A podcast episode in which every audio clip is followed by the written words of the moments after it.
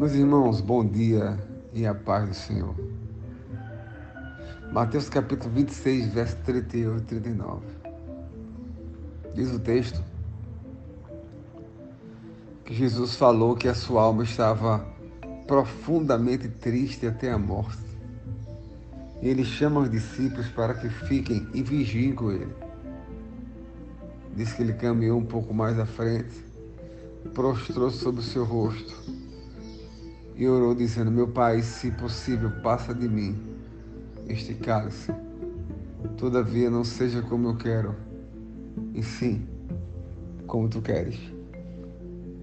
Jesus nos ensina, inicialmente, a depender de Deus.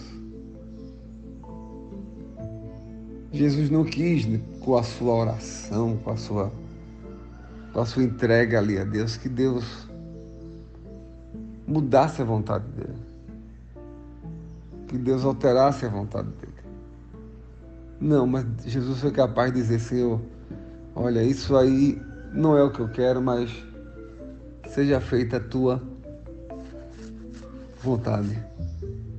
Meu Deus, que, que coisa maravilhosa. Isso é um ensinamento para nós de dependência, de, de segurança. Só é capaz de dizer, seja feita a tua vontade, aqueles que confiam verdadeiramente em Deus. Logo, meu irmão, minha irmã, que nós possamos ter um relacionamento com Deus tão profundo, tão próximo,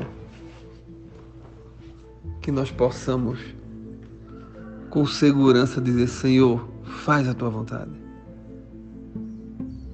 Porque a vontade de Deus ela é boa, ela é perfeita e ela é agradável.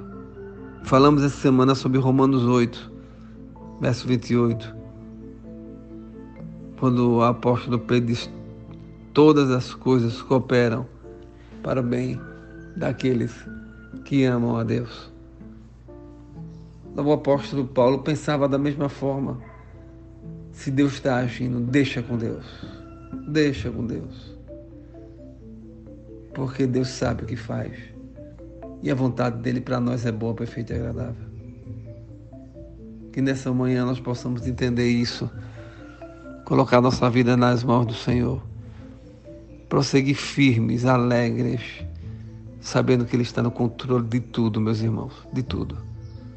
Tenha um bom dia, um dia abençoado na presença de Deus, sabendo sempre disso. Se aproxime de Deus. Ore a Ele isso lhe dará segurança para caminhar, porque você saberá